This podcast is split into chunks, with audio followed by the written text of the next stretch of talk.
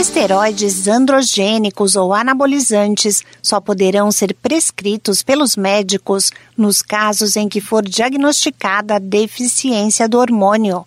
Resolução publicada este mês pelo Conselho Federal de Medicina proíbe a indicação para fins estéticos, ganho de massa muscular e melhora do desempenho esportivo. De acordo com o CFM, a decisão foi tomada em razão da inexistência de comprovação científica suficiente que sustente o benefício e a segurança do paciente. O uso inadequado de hormônios pode causar doenças hepáticas e cardiovasculares, distúrbios endócrinos, transtornos mentais, entre outros possíveis riscos para a saúde física e mental.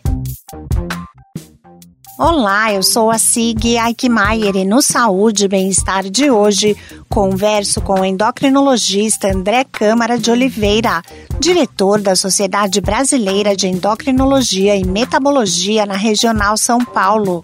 Ele explica o que são os esteroides androgênicos e os anabolizantes e para que eles servem. Esteroides androgênicos anabolizantes são um conjunto de substâncias que são obtidas a partir da testosterona ou de seus derivados.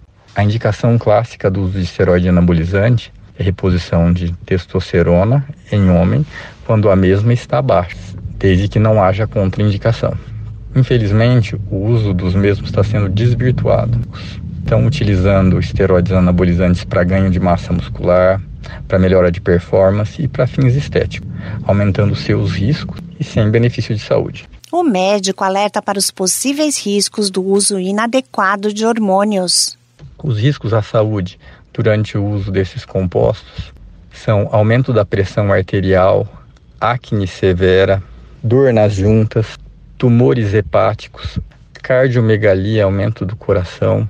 Em homens, você pode ter piora da calvície, você pode ter diminuição da produção de espermatozoide, até levando à infertilidade e quando se para o uso pode levar a uma diminuição da produção de testosterona. Em mulheres, você pode ter hirsutismo, que é aumento de pelo, inclusive em face, é, irregularidade menstrual, voz grossa, cliteromegalia, entre outros. Lembrando que sempre a reposição hormonal tem que ser feita com acompanhamento de um médico, de preferência endocrinologista, para manter níveis adequados da testosterona.